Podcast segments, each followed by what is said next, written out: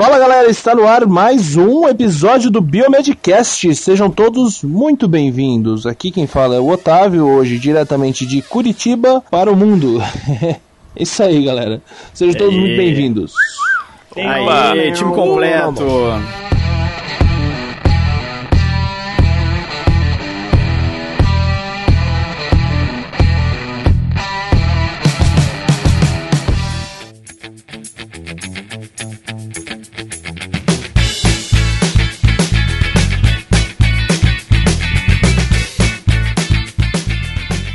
Fala galera, aqui quem tá falando é o Bruno, diretamente de Goiânia, desse calor de primavera, 40 graus na sombra, mas estamos aí. É, Goiânia é fundamental, hein, radioativo. É, digo, Bruno. E aí, pessoal?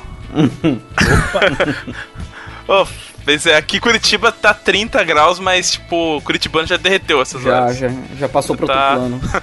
já virou uma poça d'água no chão. Sabe aquele é, o X-Men lá, o primeiro filme, que o cara vira uma poça d'água assim. tipo aquilo. Tô ligado. Tô ligado. Fala galera, aqui quem fala é o Luiz, diretamente de São Leopoldo, no Rio Grande do Sul. E de radioativo, nesse episódio a gente não vai falar sobre né, o homem que caiu no barril e cresceu um tentáculo no lugar do seio, mas falaremos sobre é, uns assuntos bem pesados hoje, né? Radioativos. Então, cuidado. Cuidado a prosseguir é... ouvindo esse cast.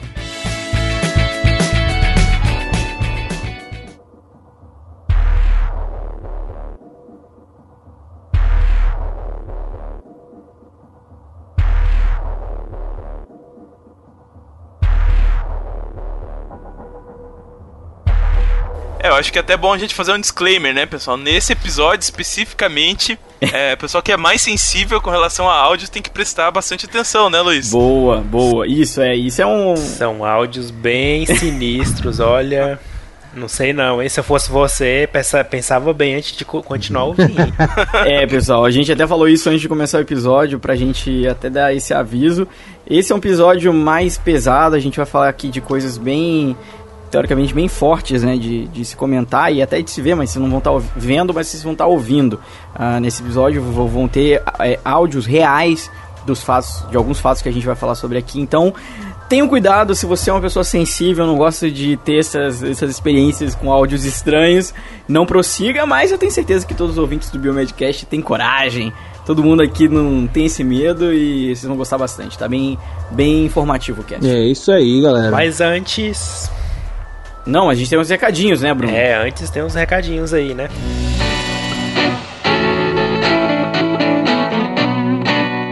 Exatamente. Então, galera, é, bom, antes de começar, a gente quer anunciar aqui a criação de um novo grupo né, de, de ouvintes do Biomedcast que a gente criou lá no Facebook, né, para ter maior interação com vocês, nossos queridos ouvintes. Exato. A gente tem sentido falta de, de sentir um pouco mais essa interação, né? E a gente está procurando formas de, de, de, sentir mais essa participação de vocês. A gente vai deixar ali um local aberto para discussão, para publicação de notícias, de notícia, de, de enfim, de coisas de atualidade, de tudo, né? Não só não só nós produzindo conteúdo, mas vocês também, né? É, claro, a gente, os nossos, os padrinhos do Biomedcast já tinham um grupo exclusivo, continuam tendo, né? Isso não muda nada, mas o que a gente tem agora é um grupo para os ouvintes de uma, uma forma geral, né? Esse convite que a gente faz aí já no início, né? O que, vocês têm a comentar sobre isso, galera?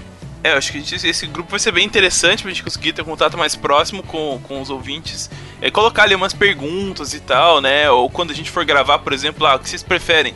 Tal ou tal assunto ali, né? Então já dá uma interatividade maior aí com, com nossos ouvintes. Sem dúvida. Exatamente. E a gente está estudando também uma forma de vocês poderem acompanhar, pelo menos os padrinhos, no caso, acompanharem as gravações, né? Na verdade, do, dos episódios, né? Porque a gente está agora com um, um programinha diferente aqui para gravação que é bem acessível aí para todo mundo poder acompanhar de uma forma bem segura, né, e, e, e, rápida, na verdade, em tempo real vocês acompanham tudo.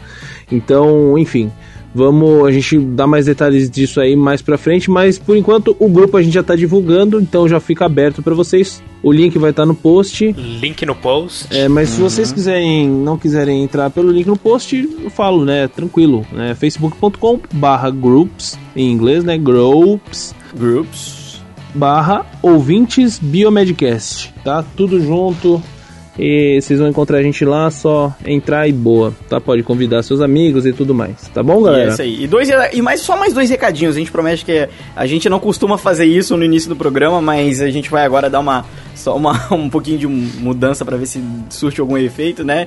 Só, pessoal, de novo, não esqueçam que a gente tem lá um padrinho, né? Que vocês podem virar nossos padrinhos ou madrinhas, nos apoiar, né? Realmente com, com, com desde um, um, real, né? Pode contribuir, né? A partir de Isso, um a partir de um real, exatamente. Um real por mês você pode se tornar um padrinho do Biomedcast. É, eu até comentei aqui, né, no grupo, os, os padrinhos e tudo mais, né, para quem não conhece, a gente tem o Padrim, que é a nossa plataforma de apoio contínuo, digo, de Exato. financiamento coletivo contínuo padrim.com.br barra Biomedcast, certo? É isso? Certo. Padrim.com, padrim com M. P-A-D-R-I-M, tá no post também, .com.br barra Biomedcast. Lá vocês conseguem nos apoiar financeiramente, né? E, e aí tem algumas recompensinhas. Recompensinhas que a gente fornece aí pro pessoal, a gente tem grupo exclusivo aí, a gente tem algumas novidades, a gente sempre libera o episódio antes, uhum. né? A gente tem uma relação muito bacana. Tá estudando colocar mais recompensas, né? É, então assim, quem for o padrinho do Biomedcast vai ter várias vantagens aí, né? Além de ter esse contato mais próximo com a gente também, né? Exato. Exatamente. E o último recadinho, não, não menos importante, vai lá se você ainda não nos avaliou no iTunes. Cinco estrelinhas, quatro né, estrelas para cada um de nós e uma para você. E uma para né? você. Querido ouvinte e ouvinta. então, é ouvinta. Então vocês vão lá, por favor, cinco estrelinhas pra gente para ajudar né, o nosso podcast a ficar com relevância lá no ranking do iTunes. E dito isso, vamos então pro cast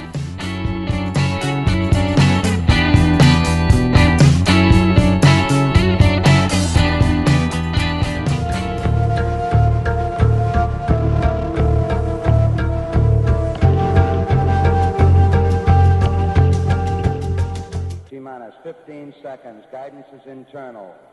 12, 11, 10, 9. Ignition sequence starts.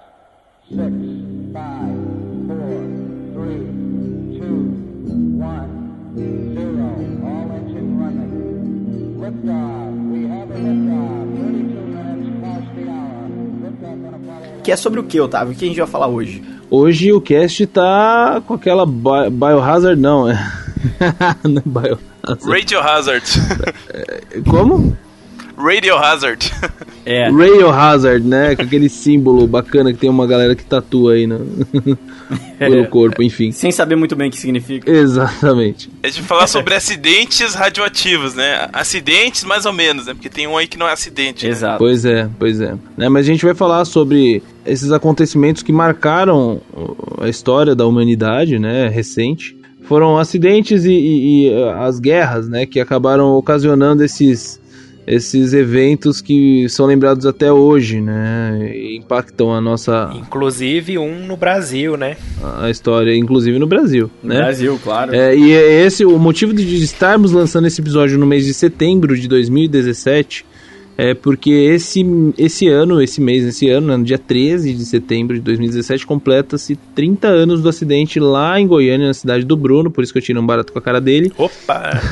Foi bem aqui mesmo. Pois é, lá do Césio 137, né? É... Então esse é um dos motivos da gente estar tá falando um pouquinho sobre radioatividade aí, esses acidentes radioativos, né, com radiação, enfim. Vamos lá então, galera. Vamos falar então sobre quais são os três principais que a gente vai falar sobre hoje. Aqui tem bastante, tem, tem alguns outros, tem, é, enfim, mas a gente vai falar sobre o principal lá, Chernobyl, né, não podemos deixar de falar de Chernobyl. Hiroshima e Nagasaki, né, guerra, que é, já não é um acidente, mas, enfim, é um fato importantíssimo. Uhum. E o acidente com o Césio 137. Claro, a gente não pode esquecer do acidente lá é, mais recente lá em Fukushima, no Japão, né? A gente Fukushima A gente não, não, não vai dar detalhes, mas obviamente não pode deixar de citar, né, que foi algo mais recente em 2011, quando teve aquele tsunami lá, enfim, uhum. aquele problema sério no Japão. Mas vamos entrar em detalhes nesses três que a gente citou para vocês, tá bom? Isso aí. Isso aí. E aí, se se interessar, a gente pode até voltar a um outro cast e fazer sobre Fukushima, enfim, outros acidentes aí que também aconteceram, né? É, colocar outros acidentes. Aí vocês contam pra gente lá no grupo do Facebook dos ouvintes do Biomedcast. Exatamente. É isso aí. Ou comentem aí. No, nos comentários no site. No site também, biomedcast.com/barra 62 mais. Tá bom, galera? Só uma coisinha então, preparem suas máscaras, seus bunkers, suas caixas de areia e vamos ouvir. Põe o fone de ouvido. é, isso aí. A gente vai colocar alguns áudios bem interessantes aí pra galera. Então bora lá. Tá bom, a gente não, o Rafa. Isso aí, bora lá, galera.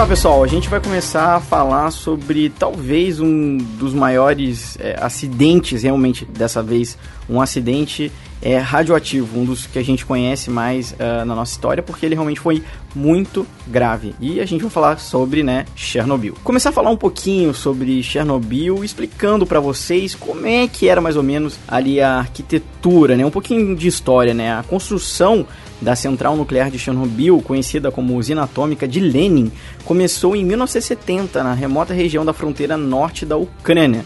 15 quilômetros de distância da pequena cidade de Chernobyl. Essa localização isolada foi escolhida por ser relativamente perto da capital da Ucrânia, com uma distância considerada segura o suficiente. Foi a primeira central nuclear a ser construída no país, considerada por muitos como a melhor e maior instalação nuclear da União Soviética. No dia 26 de abril de 1986, logo após a uma da manhã, um teste estava prestes a começar no reator da unidade 4 de Chernobyl.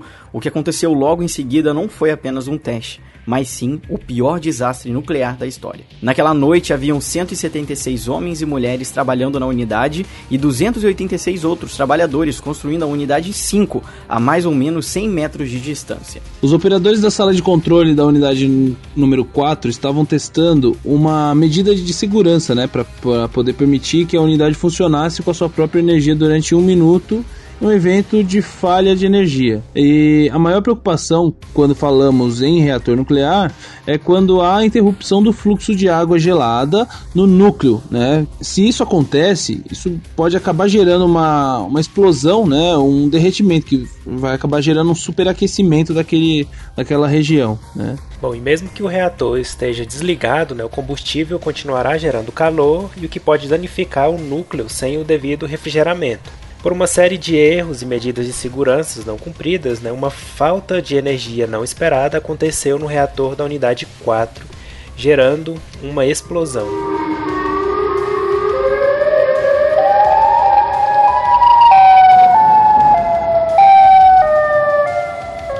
né, E o acidente gerou uma grande quantidade de material radioativo para o ambiente, causando graves consequências. Então, o áudio que vocês vão ouvir agora é o primeiro chamado de emergência feito pelos trabalhadores da usina. Então, escutem aí um trecho desse áudio. Алло, это ВПЧ-2? Да, Что у вас там горит? взрыв на, тре- на, на главном корпусе, третий, четвертый, между третьим и четвертым. А там люди есть? Да, Поднимай над состав. Поднимаю, начальника поднял. Так всех, всех, весь офицерский состав, офицерский корпус поднимай. Леонид Алексеевич. Да. Алло, Припять, третий и четвертый блок горит крыша в результате аварии взрыва. Увидел, давай. Так уже подтвердили? Не подтвердили, авария там произошла у них. Это диспетчер Припяти сказала. Bom, pessoal, esse áudio que vocês acabaram de ouvir, né, tem bastante divergências aí na internet do que, que ele está dizendo, mas tem algumas traduções que elas estão dizendo basicamente a mesma coisa, né? Esse, essa mulher que está ligando, ela é uma trabalhadora da unidade 5 é, que estava sendo construída. Logo ali, como, como a gente disse, tinham homens e mulheres trabalhando nessa construção. E ela liga, realmente totalmente chocada, dizendo que estava tendo fogo na unidade 4, ali no, no reator.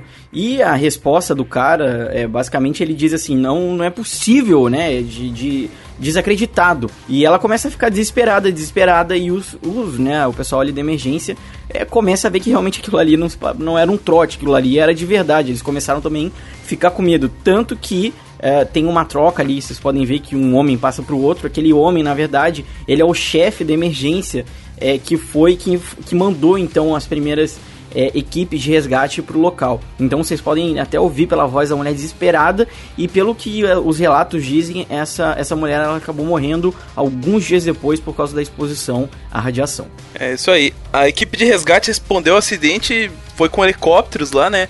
E jogaram areia e boro, né, elemento químico, nos restos do reator para tentar reduzir ali a, a explosão, né? O, o vazamento de energia. É, a areia era mais para conter o incêndio e a liberação de material radioativo e o boro para prevenir que tivesse mais reações nucleares inesperadas, né? Aí algumas semanas do acidente, toda a unidade lá de produção estava totalmente destruída, foi coberta com concreto, criando um tipo de sarcófago para limitar a futura liberação da radioatividade, né? Porque você pensa quando tem um vazamento de material nuclear, né? Aquele material pode se espalhar pelo ar, pelo solo, pela água e tal. E aí concretaram tudo para que não saísse daquele ponto, né? Não que realmente ia impedir que a radiação causasse mais problemas, mas pelo menos para não espalhar tanto, né? Aí uma barreira de 30 quilômetros em torno da usina foi criada como medida de segurança e apenas os oficiais autorizados poderiam passar. O governo evacuou mais ou menos 115 mil pessoas ali da, das áreas contaminadas em 1986 e ao longo dos próximos anos foram mais de 220 mil pessoas evacuadas. Pois é, esse acidente produziu efeitos radioativos severos, né? Caso, 28 trabalhadores morreram nos primeiros quatro meses do evento. É, outros 106 receberam doses radioativas suficientes para causar a doença radioativa aguda, né? E dois trabalhadores morreram apenas algumas horas depois da explosão, né? Por, por causas não radiológicas. A gente vai discutir essa doença da radiação daqui a pouco, pessoal. Sim, sim, é, justamente. E os responsáveis pela maioria das consequências radioativas foram o iodo 131 e o césio 137, no caso. Né? As estimativas de quantos morreram por causa da radiação gerada pelo acidente ainda são polêmicas. Né? Alguns institutos falam em mais de, de 100 mil e a ONU fala em 9 mil mortes. Uhum. É, existe uma divergência enorme, né? Nossa, uma divergência muito grande, né? De 9 para 100 mil. De 9 para 100 mil é uma diferença um pouco grande, né? No caso em Goiânia também, a gente vai comentar mais pra frente, tem uma divergência também, né? Enquanto o pessoal da Associação das Vítimas acha que foi 200 mil pessoas afetadas, o governo acha que foi tipo 2 mil, assim. Pois é.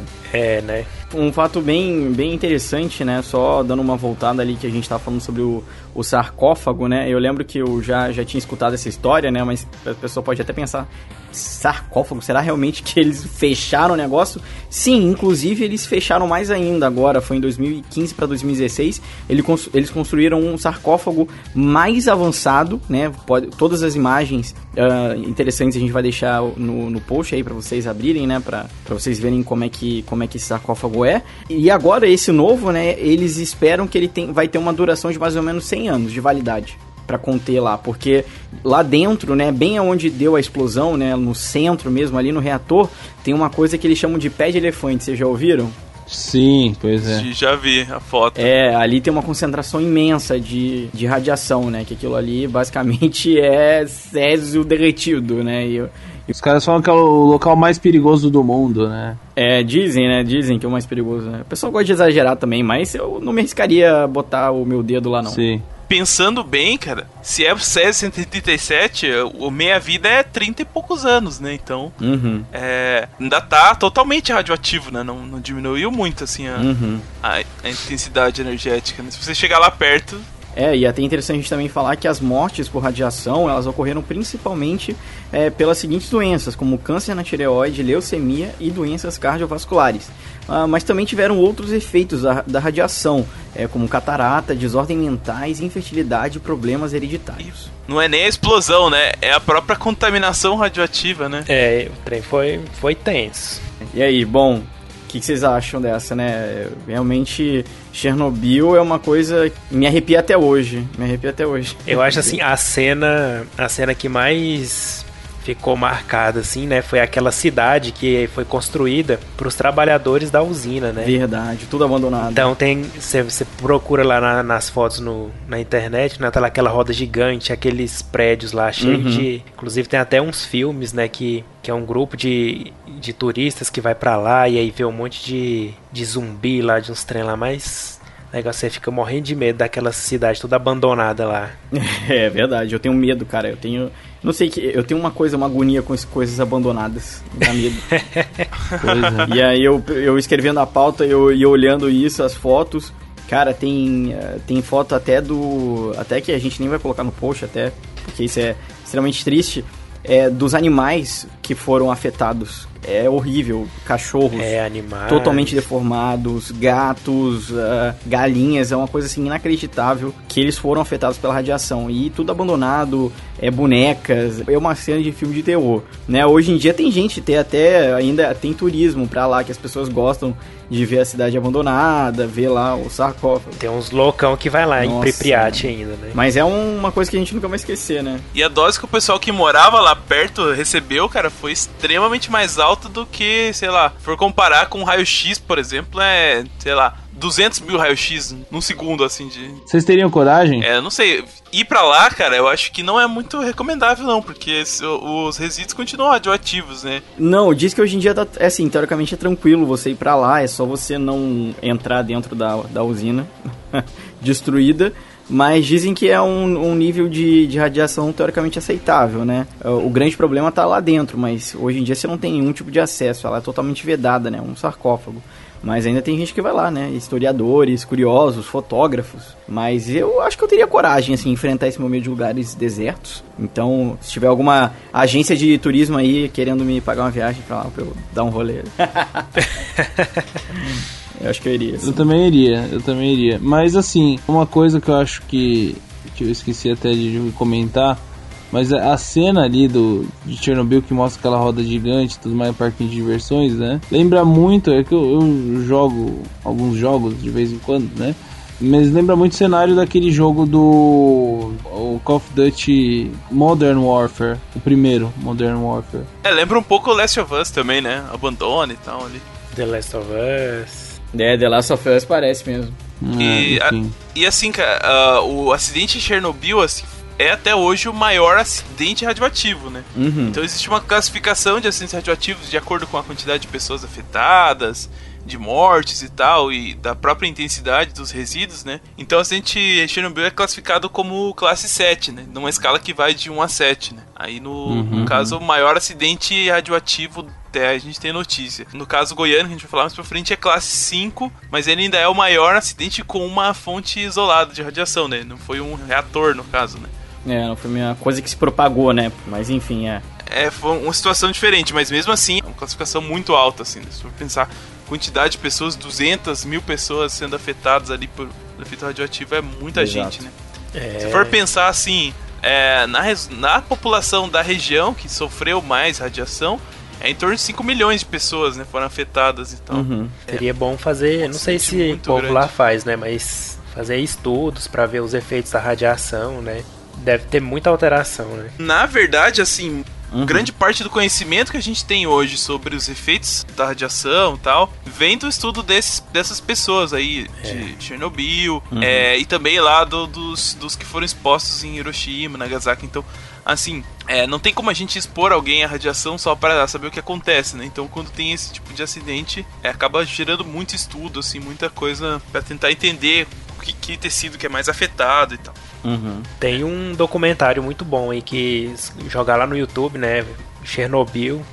Tem um documentário lá que fala do acidente, tem as pessoal que trabalhava lá, muita gente sobreviveu, assim, por incrível que pareça, né? O pessoal, Uhum. eles dando entrevista lá nesse documentário, viviam sem nenhum problema aparente, assim, né? Mas é bem interessante.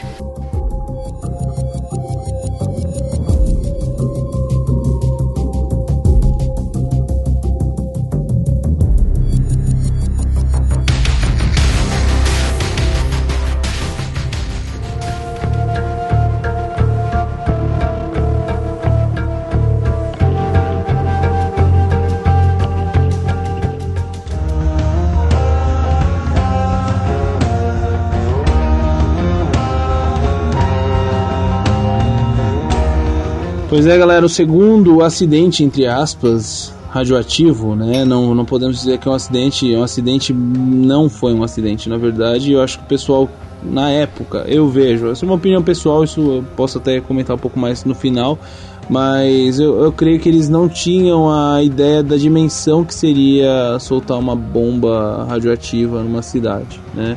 Eu creio que eles não tinham essa, essa ideia. né? Bom, é a desculpa dos americanos até hoje, né? É, é, pois é, justamente. É, na verdade a história é contada pelos vencedores. né? É, Sim, é, É, mas pois vamos é, lá. né? Mas enfim, vamos lá. Hiroshima e Nagasaki, as duas cidades japonesas que receberam as do- dos Estados Unidos, que são as duas bombas atômicas, Fat Man e Little Boy. Mas Vamos falar um pouquinho sobre, sobre esse caso também, né? Bom, eu tenho até um caso pessoal para contar sobre isso. Vamos lá. O bombardeamento da cidade japonesa Hiroshima e Nagasaki pôde ser considerado o maior atentado terrorista da história da humanidade, já que o objetivo do governo e do exército dos Estados Unidos era aterrorizar a população japonesa e assim evitar uma invasão ao país para pôr fim à guerra. Não somos um podcast de história, obviamente, né? A gente por isso a gente não vai entrar em detalhes. No entanto, a gente precisa entender um pouco como, como que o ataque aconteceu. Né? Tem, tem até um trecho de um livro que foi escrito por um sobrevivente chamado Takashi Morita, né, que diz o seguinte: Que inclusive mora no Brasil agora.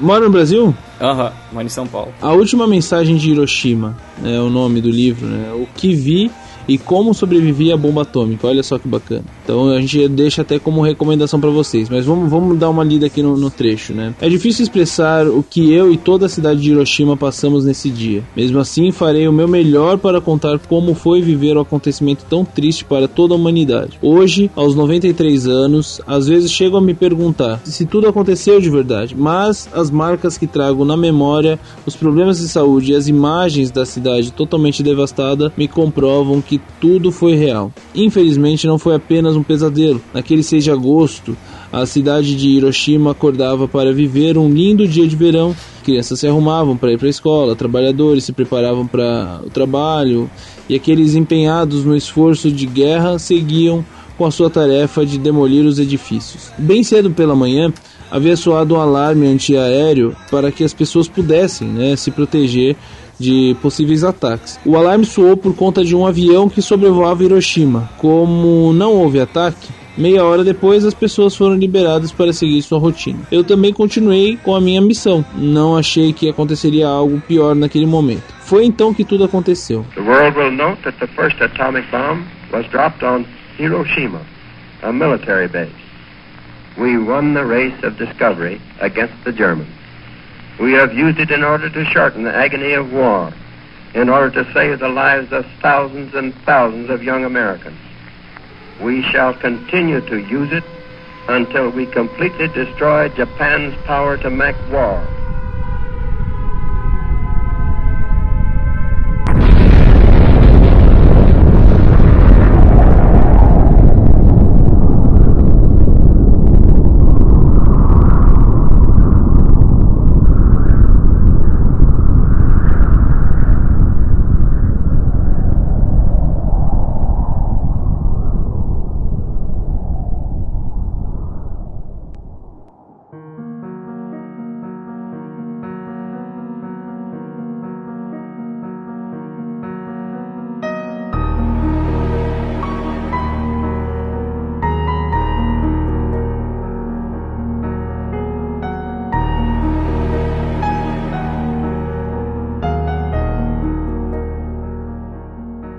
Bom, pessoal, agora que vocês escutaram esse áudio aí, né, que é o presidente Truman dizendo que atacou Hiroshima, que vai destruir o Japão, vamos continuar aqui lendo então o que o nosso querido sobrevivente tem a dizer. Às 8h15, quando estávamos a caminho do abrigo, de súbito, uma força que pareceu vir do além me arremessou cerca de 10 metros para frente. Literalmente voei, tamanho o impacto que me atingiu pelas costas. Não consegui imaginar o que poderia produzir tal efeito. Bom, então isso aí foram palavras, né, lá do sobrevivente agora que está morando aqui no, no Brasil. Escreveu esse livro, realmente eu recomendo. Eu não acabei de ler ele todo, né, o Takashi Morita. Então vai estar tá aqui no link também, no, né, o link pro livro dele se vocês quiserem uh, ler bem completo. É bem emocionante contando toda a história. Mas dando prosseguimento, né, a gente tem aqui um, um levantamento que foi feito pela Cruz Vermelha, né? Bruno, fala aí pra gente então o que, que a Cruz Vermelha tem a dizer? Bom, então a Cruz Vermelha fez um levantamento né, do, de que somente no período finalizado entre em 31 de março de 2015, o Hospital de Hiroshima para sobreviventes da bomba atendeu 4.657 pessoas oficialmente reconhecidas. O atendimento envolveu 62.130 visitas ambulatoriais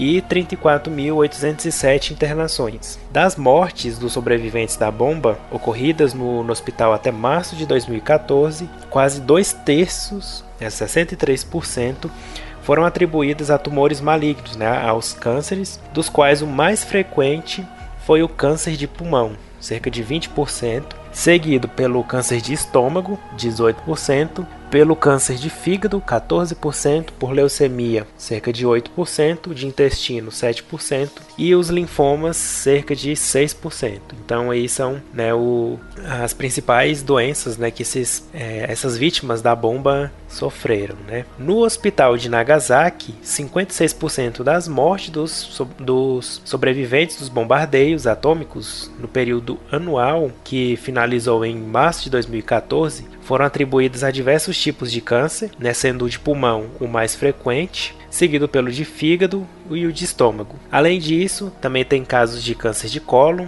no sistema linfático, né, na vesícula biliar e também câncer de pâncreas. Né, e juntos somam cerca de 24% das mortes decorrentes de câncer entre os sobreviventes. Bom, e a bomba matou cerca de 140 mil pessoas. 80 mil foram mortas imediatamente e o nome das duas bombas, como o Otávio já disse, né, era Little Boy e Fat Man. Então, galera, eu tenho uma contribuição para fazer para esse cast que eu conheço, na verdade, uma sobrevivente do, oh. do episódio aí de, de Nagasaki. Como né? assim? De Hiroshima.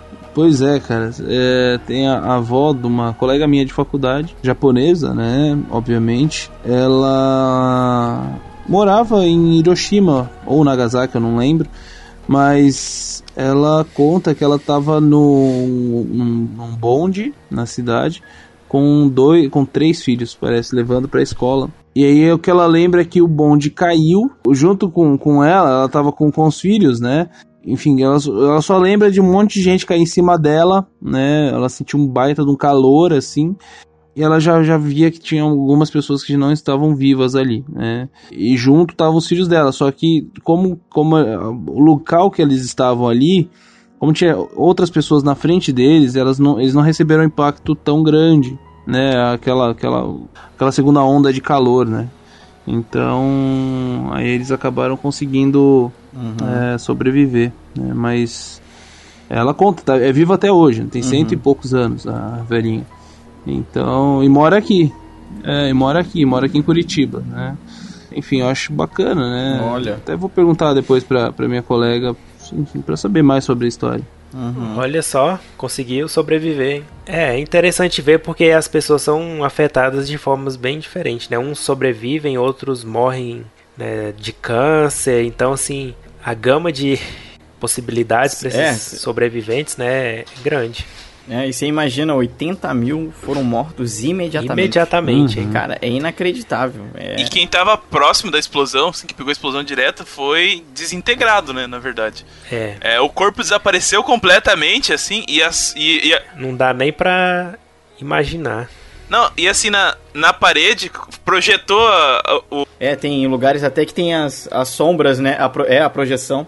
Até hoje tem isso, eu acho. Para quem quiser saber mais sobre assim como que foi sofrido mesmo a situação, tem aquele filme, né, o, o Zen, não sei se vocês já não. viram, Pés Descalços. Gen, Gen, Pés Descalços. Não vi. É um, é um anime, cara, mas é um anime bem artístico, assim. Ele conta a história de uma criancinha, assim, que tava lá na, na hora, então a família dela toda morre, fica só a mãe, depois a mãe fica doente também, assim. É muito triste, na verdade, né? Cara, a gente é. tem que ter coragem, assim, mas é. Assim, eu acho que foi até agora o retrato mais assim, contundente que eu vi da, da tragédia que foi, né? A bomba em Hiroshima e Nagasaki. Então é, é Gen, Pés Descalços o nome. Tem o, a história em quadrinhos, pra quem quiser ler, não quiser ver o filme, e tem os filmes animados também. Uhum. Que é bem antigo já, acho que é dos anos 80, mais ou menos assim. É muito interessante. interessante. Boa dica. assim, né? vou, vou procurar depois. É, não é, não é anime de, de Dragon Ball, não. Ele é bem, tipo, bem sério, assim, né? Beleza. É, É sim. isso aí, Um cara. clássico. Bom, vamos para o próximo. Vamos para o próximo.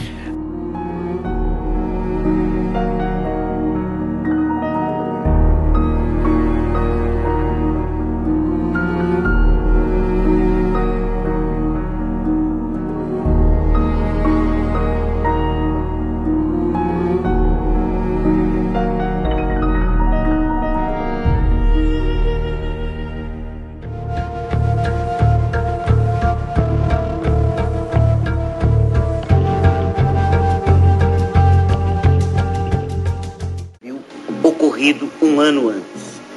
O drama de Chernobyl, na antiga União Soviética, parecia uma realidade muito distante do Brasil. Mas o acidente de Goiânia provaria o contrário. Gabi! Gabi! Que tal, mulher? Gabi! Vem ver! Ô, Ti, tô vendo televisão. Desliga isso aí, mulher. Vem vir, vem. Vem ver esse trem aqui. 18 de setembro de 1987. Ué, Doido nada. Fascinado pela descoberta, Devair resolve mostrar o pó brilhante para a mulher.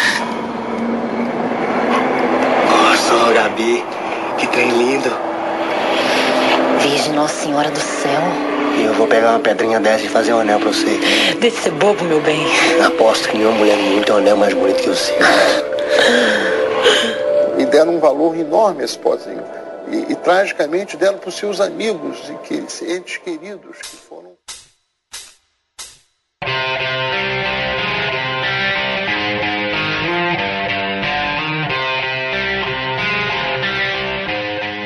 Bom, agora a gente vai falar do acidente com o Césio 137 aqui em Goiânia, nessa cidade onde eu estou residindo nesse exato momento.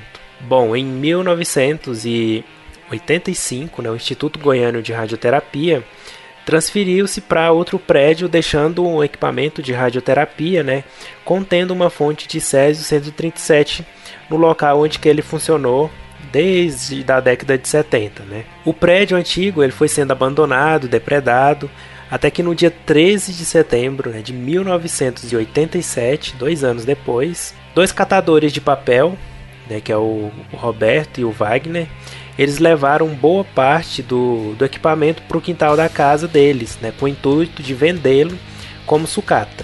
Lá eles desmontaram é, amarretadas né, esse equipamento e violaram a fonte dele, né, com o Césio lá dentro. Nesses dias eles passaram muito mal, né, com diarreia e vômitos. Quando eles foram no hospital no dia 15 de setembro, né, dois dias depois, eles já tinham enormes bolhas na mão e nos braços. Né, e os médicos acharam que eles estavam com alguma reação alérgica, com alguma doença tropical. Né. Bom, aí no dia 19 do 9 de setembro, né, quatro dias depois, parte da blindagem de chumbo que ainda estava contendo lá a fonte de Césio 137 foi violado, foi vendida né, por Devair Alves, dono de um ferro velho, e ele percebeu que no escuro tinha uma luz azul é, que era emitida pelo, pelo pó de Césio. E aí foi um encantamento, né? Ele chamou os familiares, amigos para ver aquela luz azul brilhante no escuro, né? E aí então ele distribuiu esse entre os grãos do tamanho de arroz, né, de cloreto de césio. Isso aconteceu então no dia 19 até no dia 28 de setembro, né, do um período em que a parte da sucata então foi vendida para outros dois ferro velhos. Um deles foi o ferro velho do Ivo Alves Ferreira, pai da Leite das Neves, que acabou ingerindo um pouco do pó de Césio. Se contaminou então e internamente a manusear o pó enquanto comia pão. Enquanto isso, a parte principal da peça tinha sido levada para a sala da casa de Devair, né? Então, Maria Gabriela, esposa de Devair, que vinha tendo diarreia, vômito e cansaço, chegou a suspeitar que a causa do mal-estar podia ser daquela peça pequena na sala lá, né? Que estava emitindo a luz azul. É, uma vez que todos que vinham, que tinham vindo ver a, a luz, é, também estavam com problema de saúde. Aí no dia 28 do 9, a Gabriela, com a ajuda do Geraldo Guilherme da Silva, empregado a Ferro Velho, levou de ônibus a peça contendo o CS-37 dentro de um saco para vigilância sanitária colocou lá em cima da mesa e falou: Ó, isso aqui tá matando pessoal lá, matando meu povo lá. O saco foi deixado em cima de uma mesa na sala de divisão de alimentos até o dia seguinte, quando foi levado pro pátio, então a peça, deixada em cima de uma cadeira. Nessa ocasião trabalhava 81 pessoas na vigilância sanitária e vários que vieram ver a peça e tal, para ver como é que era, por curiosidade, também foram irradiados ou contaminados com o Césio, né? Só uma, uma observação aí antes do Rogério continuar,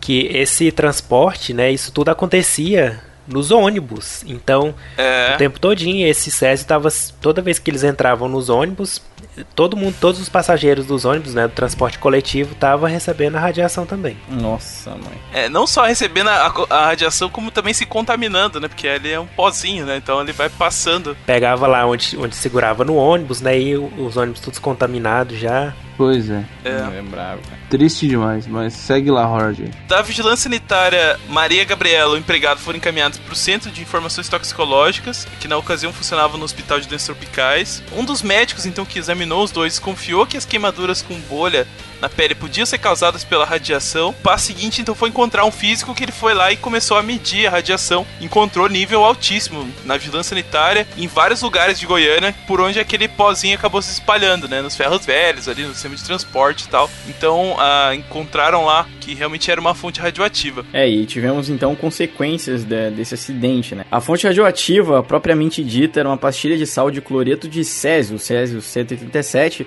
contida dentro de uma cápsula metálica cilíndrica de 3,6 centímetros de diâmetro por 3 centímetros de altura.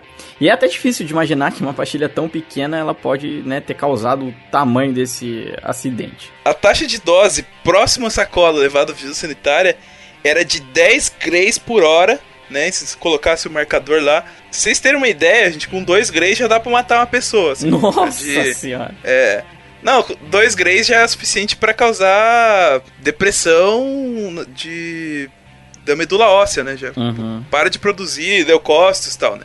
E 0,4 grays por hora a um metro. Então, se você ficasse lá perto da sacola por umas duas horas, você já tava tomando lá é, radiação suficiente para diminuir a produção de eritrócitos, por exemplo. Nossa. Seria uma ideia, né? Como que é o nome do aparelho? Contador Geiger.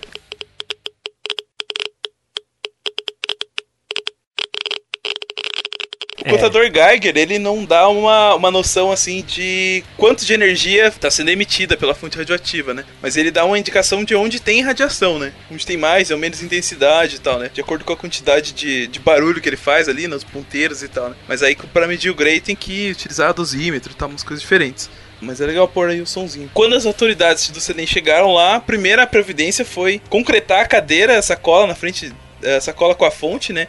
Que tava lá. E até hoje aquele é um rejeito com uma radioatividade extremamente alta. É, um volume total de 3.500 metros cúbicos de rejeitos radioativos resultou da demolição de sete casas, várias construções, barracões e camadas do solo foram removidas, de três terrenos altamente contaminados, então ferro velho, aqueles lugares onde tinha bastante ah, rejeito radioativo. Cerca de 200 pessoas da 41 casas contaminadas, de um total de 85 tiveram que ser é, evacuadas, né? Então evacuaram um monte de gente ali, tiveram que tirar um monte de detrito mesmo, que tudo isso aí acabou sendo depois armazenado lá na Abadia de Goiás, né? Mais ou menos 23 quilômetros do centro de Goiânia. O Bruno até comentou, né, Bruno? O pessoal faz, faz turismo, né? Como que é? É, geralmente o pessoal da área da saúde, né, quando tem a disciplina de radiologia, por exemplo, se o Rogério desse aula aqui perto, provavelmente ele queria levar os alunos dele lá. então, tipo assim, o- os professores levam lá pra ver onde que tá enterrado, tudo que, que tava contaminado, né? Rejeito. Aham. Eu, pessoalmente, eu não gostaria de ir lá. Nunca, nunca nem passou lá perto, Bruno? não, nunca passei. É longe? É 23 quilômetros, não é tão longe. É, não, é pertinho, mas... Eu não ia querer, não. Por via das dúvidas, né? Eu também. a reportagem até que foi ao ar lá no, no Fantástico, o pessoal acho que pode até ter visto, né? Eles mostraram e foram lá medir a radiação, não tem radiação zero, assim, nada, Uhum. nem em cima do É, solo. porque tá enterrado, né? Debaixo do solo, com um monte de concreto, É, chumbo e tem tal. chumbo, fora- concreto, solo, tem tudo. Tem grama, né, pra proteger. Grama protege bastante. Grama de chumbo. grama de... Tem um documentário que foi feito pela linha direta na época, né? Que ele é, é bem interessante pra ver como que aconteceu. Tem um, uns vídeos lá do, do pessoal sendo lavado num centro de. no ginásio Rio Vermelho, né? Então eles montaram várias tendas lá, colocaram esse pessoal, e aí tinha que banhar todo mundo, tirava a roupa de todo mundo, tacava água lá. Eu conheço até uma, uma senhora lá naquela auxiliar de laboratório, que ela disse que trabalhou lá na época com, com o pessoal, né? Então ela era da equipe que trabalhava lá para tirar a roupa do pessoal, dar banho, colocar esses dejetos todos lá naqueles tambores para depois levar lá para enterrar, né? Assim, é, é bem sinistro mesmo, assim, é bem complicado. Foi complicado, né? E assim, o que dizem é que Goiânia era pra estar fechada até hoje, né? Depois desse acidente. mas, mas o pessoal tá aí. Então, por exemplo, no, no Autódromo Internacional não era mais pra ter corrida, né? Então era Goiânia era pra estar totalmente fechada, né? Sem ter acesso, né? Mas a gente sabe que isso é impossível, né? Então acabou que é, não aconteceu isso, né? Mas assim, pode ser que a gente ainda esteja aqui exposto, né? A esse, Cé- a esse resquício do Césio aí, né? Já que o Rogério falou que a meia-vida é, é quanto? 32, 32 anos? 30, 30, 30 anos, anos, mais ou menos. Ih, cara. É agora, nossa, né? será- Agora que tá decaindo meia-vida do... Será que aquele dia que a gente se encontrou lá no Encontro Mineiro lá, da, lá em Uberaba, será que o Bruno passou radiação pra gente? Já era. cuidado. Só lamento pra Bru- vocês agora. Imagina o Bruno, o Bruno passando, alguém vem, vem atrás com, com aquele medidor e fica aí. Pi, pi, pi, pi, pi, pi. ah, não. Aí o cara vai falar assim: Ah, não, fique tranquilo, é um cara de Goiânia. Boa. Se vocês imaginam que naquele dia lá o cara mediu 10 grays, se ele fosse medir agora tava 5. É. Ai, nossa, Nossa senhora, Senhora. cara. Mas enfim, Imagina. continuando, né? É uma desgraça Vamos lá. tensa. É, não, é só, só para só o pessoal saber, né? Todo aquele rejeito que o Bruno até comentou, é, ele foi armazenado lá em Abadia de Goiás, né? Num depósito temporário, né? Foram construídas seis plataformas e, e cada uma com 60 por 18 metros quadrados, né? Uhum. Sobre as quais foram colocados os rejeitos armazenados em 4.223 tambores de 200 litros cada. Imagina. Olha. 1.137 caixas metálicas de 1,7 metros cúbicos cada, 10, centi 10 containers marítimos de 32 metros cada, né? Uhum. E seis embalagens especiais construídas com concreto armado com espessura de 20 centímetros, né? Então pensa, 20 centímetros de, de espessura só de concreto, gente. É Isso. muita coisa. Lá. É Então, em maio de 97 foi concluída a construção do depósito permanente dos rejeitos, né? Que ficou, acabou ficando ali do lado, né? Do, do depósito temporário. Né? E esse, esse definitivo é para durar por 300 anos aí, né? lá em Abadia de Goiânia também. né? E sobre o depósito foram colocadas terras, né? E, e nelas plantada grama, como eu falei para vocês tirem barato aí. Né? Mas importante, é um lugar assim bacana, pra, acho que para se conhecer, né? O Bruno até tirou, falou, falou que tem medo de ir para lá, mas pelo que eu vi é tranquilo, né? Pra, pra chegar, porque É. tem bastante coisa para proteger. E vamos falar um pouquinho sobre as vítimas, acho que é importante também falar, né? Uhum. É. Do, do acidente. Bom, então as principais vítimas né, do, do acidente. Né, cerca de um mês após a abertura da fonte, haviam morrido quatro pessoas. Da Lady das Neves, que inclusive dá nome aqui a vários. Tem acho que um hospital, é um instituto com o nome dela, né? Que foi a menininha, a filha do, do catador de lixo lá, né? Que Lá do Devair, do dono do ferro velho, né? é o Devaí que morreu, aham, que ela morreu rapidamente. A Maria Gabriela, que é a esposa do Devaí também, né? E a necrópsia mostraram que eles tinham tido hemorragia interna difusa né, em vários órgãos, sendo os mais afetados os pulmões e o coração. Uhum. E aí eles foram ainda sepultados em caixões de chumbo, né, em Goiânia, cerca de quase um mês depois do, do acidente. Uhum. Israel Batista, né, que, que foi outro afetado lá, né, que pegou aquele, aquela cápsula lá, no dia 27 de outubro de 87, né, ele morreu de hemorragia generalizada nos órgãos internos também, que ele era o empregado do Devair, né, o dono do ferro velho, que desmontou o cilindro que estava com a fonte de, Uhum. é, no 23 de setembro, né. O Admilson, né, de Alves de Souza também. Então o Admilson é também morreu de hemorragia interna generalizada com os pulmões e coração aumentados, né? Que também era um empregado do Devaí. É, Roberto, né, que foi outro afetado, teve o braço direito amputado. O Devaí morreu com 43 anos, né, em 1994, de cirrose hepática. E aí tem uma associação de vítimas do Césio, Césio 137, né, que de acordo com eles, até setembro de 2012, 25 anos após o acidente, mais de 6 mil pessoas foram atingidas pela radiação e pelo menos 60 já morreram em decorrência do acidente. Esse valor já é refutado né, pelo poder público. Então, de 30 de setembro até 20 de dezembro de 87, a Comissão Nacional de Energia Nuclear monitorou 112.800 pessoas desse acidente, né? Então, desse trabalho, desse monitoramento, constatou que constatou-se que mil pessoas não contaminadas haviam sido irradiadas externamente, né? das quais 97% receberam uma dose entre 0,2 e 10 milisievert. Outras 249 pessoas tinham sido contaminadas externa e internamente, das quais 49 tiveram que ser internadas, 21 delas exigiram atendimento intensivo e 10 vítimas apresentaram estado extremamente grave. Zacarias Calil, o superintendente da Suleide, né, Superintendência Leide das Neves, declarou à jornalista Luana Borges do jornal Opção, na edição de 1849, de 12 a 18 de dezembro de 2010, que o monitoramento dos pacientes não constatou relações causais entre a incidência de cânceres em Goiânia e o acidente radiológico. Né? Cientificamente não foi comprovado o aumento de câncer né, no, no, na população. Filhos e netos dos radioacidentados não têm nenhuma sequela desse tipo, né, e segundo ele, apesar de as taxas de câncer entre os acometidos não serem maiores do que as taxas expressas no restante da população, há outras doenças decorrentes do acidente radiológico, né? Como médico, ele passou a ver a luta do, desses pacientes no dia a dia, né? e sobretudo a que se refere à aquisição de medicamentos. Ele também informa que ele pôde comprovar clinicamente que determinadas doenças apareceram mais cedo. Um exemplo é a hipertensão arterial, né, no caso, né, a osteoporose também, a hipertrofia de próstata, enfim. Uma doença que poderia aparecer por volta dos 50 ou 60 anos, ela foi antecipada em 30 ou 35, né, para alguns dos pacientes. E de acordo com ele, as doenças ligadas ao psicológico dos pacientes também são exacerbadas, né? no caso depressão, tabagismo, alcoolismo.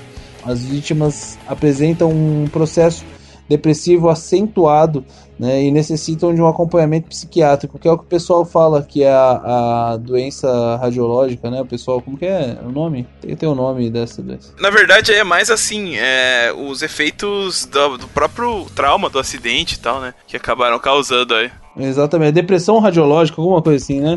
O nome. É, mas não lembro agora. Não lembro não. Uh, bom, pessoal, só uma coisinha que eu gostaria de acrescentar aí antes da gente terminar, né?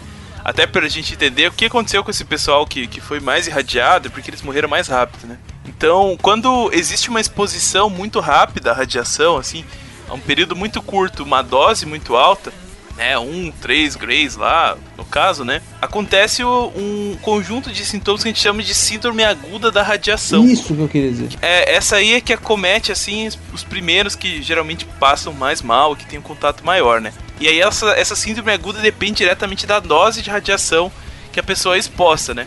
Então, no caso, quando a gente viu lá, na medida da, próximo da fonte, era mais ou menos 10 grays por hora, né? Se você ficasse uma hora próximo, você receberia lá é, 10 grays de energia, né? Que é uma tradução para joules por quilograma, né? De energia radioativa de acordo com o, a massa do. Então, de acordo com a escala de dose que a pessoa recebeu, ela vai apresentar sintomas diferentes. Então, entre 0,25 a 1 gray, é, começa a aparecer náusea, diarreia e depressão no sistema sanguíneo. Então, queda da contagem de leucócitos, eritrócitos, plaquetas, né? Até uma das coisas que a gente faz, assim, em, nas pessoas que trabalham com radiação, para saber se teve posição excessiva ou não, é fazer o hemograma e ver se tem queda de eritrócito, queda de plaquetas, que ele já é um indicativo bem importante, né? O que acontece? Que geralmente os primeiros tecidos que são mais afetados pela radiação são aqueles que têm maior velocidade de replicação. Então, o intestino, por exemplo, é um tecido que se repõe muito rápido, né? Porque a gente vai perdendo e ele vai se repondo. Então, uma das primeiras coisas da radiação é a diarreia, que foi lá que, que aqueles catadores acharam tal, né? E aí a depressão do sistema sanguíneo também. É como se fosse uma, uma quimioterapia, né? É, então, as primeiras células a morrer são aquelas que se replicam É. mais rápido. Até esse é um dos pontos que a gente vai usar depois da radiação para tentar tratar os cânceres, né? De 1 a 3 grays, além de os anteriores, começa a ter infecção por agentes oportunistas, né? até pela queda dos leucócitos. De 3 a 5 grays, começa a acontecer hemorragia interna, perda de pelos, né? Calvície e tal. Esterilidade temporária ou permanente, dependendo da, da onde a radiação encontrou, né? É, da onde, onde a radiação incidiu. E a partir de 10 grays tem inflamação dos pulmões, que foi um dos casos ali, danos ao sistema nervoso, sistema cardiovascular, né? Então tem sangramento interno e tal, que acaba levando o indivíduo à morte em menos de uma semana, assim, né? Então na hora da exposição à radiação, a pessoa talvez não sinta muita coisa, depois de algumas horas, numa exposição muito alta, começa a ter danos, é, efeitos intestinais, principalmente diarreia, náusea e tal. Depois, ao longo das semanas, assim, ao longo dos dias, a falta de leucócitos, falta de hemácias e depois o dano nesses tecidos epiteliais acaba levando a pessoa a óbito daí. Então, não, interessante sim que você sofre a exposição à radiação, mas os efeitos vão acontecendo ao longo do tempo, né? À medida que a gente precisa repor aquela célula e não consegue, aí a gente começa a ver lá os efeitos da queimadura por radiação, né? Que forma essa síndrome aguda da radiação. É, então agora deu pra dar um background mais ou menos de como é que isso, como é que a radiação ela é tão potente, né? E um, num jeito não seguro. Eu, eu acho engraçado que às vezes tem pessoas que falam, ai, mas como é que a gente faz tratamento com radiação? Bom, pessoal, tudo num ambiente controlado, com a dose certa, né? A gente aqui tá falando de uma super exposição. Então você vê como ela pode ser perigosa. Eu não, não consigo nem ter noção de se, se, se lá em Goiânia já foi desse jeito. Eu fico às vezes até imaginando, né, como a gente viu lá em, em, em Chernobyl, né? Imagina. Em Chernobyl, é. É, impressionante. Pois é, galera. Mas é, acho que deu pra gente dar um- uma olhada nesses casos principais, né? E também dar uma aula aí para nossos queridos ouvintes ah, sobre, sobre radiação. Acho que ficou bem legal o jeito que a gente introduziu. O que vocês acharam? Eu achei muito interessante. Eu acho que é importante a gente não esquecer desses fatos, né? Porque enquanto a gente tá falando sobre eles, a gente tá lembrando, né? Do que pode acontecer pra gente sempre tomar cuidado com as coisas. Se por algum, algum acaso algum dos nossos ouvintes algum dia, sei lá, se expuser de alguma maneira sobre radiação, vai ter pelo menos alguma noção do que pode acontecer e tentar sempre se prevenir, né? Eu acho que é bem provável que isso vá acontecer, mas eu acho que é importante, né? A gente refletir a respeito disso, né? Uhum, com certeza. É, e até quando a gente for cuidar dos nossos pacientes, né, que fazem radioterapia, que, tra- que fazem é, medicina nuclear, então trabalham com equipamento radioativo, entender o, risco que é a gente não ter responsabilidade de acondicionar bem esse material, de de, de repente entender por que, que a pessoa se sente do jeito que ela se sente, né? Acho que isso é bem importante também, né? É, usar esses, esses todos esses desastres que aconteceram para aprender com eles e evitar que eles aconteçam de novo, né? Acho que isso é bem importante. Exatamente. É, e no caso ali, né, vamos torcer aí pra nossa querida Coreia do Norte não, não atiçar lá os Estados Unidos, senão a gente vai ter um problemão. A gente espera que esses doentes desses Estados Unidos e Coreia do Norte não sigam com essas ideias de guerra, né? Mas enfim. Isso é papo pra outro podcast. É. Pois é. NBW, Anticast, Senso em Comum, esse podcast aí de política que gostam de discutir. Exatamente. Deixa, deixa pra eles. Xadrez verbal. Deixa pra eles. Isso aí. Beleza, galera?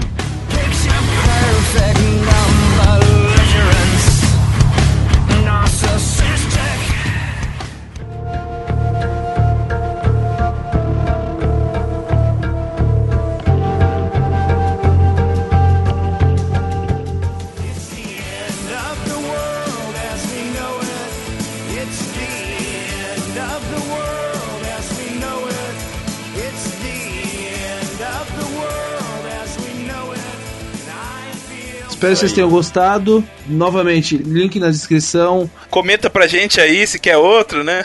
Continuar a nossa página no Facebook. Enfim, sintam-se à vontade para seguir a gente em todas as redes sociais. Biomedcast com Demudo no meio e É isso aí. Muito obrigado pelo seu download e pela sua paciência de nos ouvir até aqui e pelo seu prestígio também. Até a próxima. Sem dúvida. E se você ouviu até aqui, você já ouviu os recadinhos lá do início, mas não esqueçam lá do, das nossas redes sociais, tá tudo aqui no link, né? Pra gente ficar repetindo sempre. E entrem lá no nosso grupo, né? O link tá aí também na descrição para vocês entrarem. Vamos lá bater papo, vamos tentar deixar esse grupo, esse grupo bem ativo e a gente vai ter uma interação bem maior com vocês a partir de agora. E, né, não se esqueçam lá do padrinho, se vocês quiserem ser, né, padrinhos e madrinhas, é, o link também tá aqui, vocês podem contribuir lá com uma quantia que vai de um real ao infinito para manter o podcast, né, o Biomedcast funcionando e trazendo essa alegria a cada 15 dias para vocês. É isso aí, galera. Até a próxima e tchau. Isso aí, pessoal. Valeu, tchau. Falou, galera. Tchau, tchau. Falou, tchau, tchau.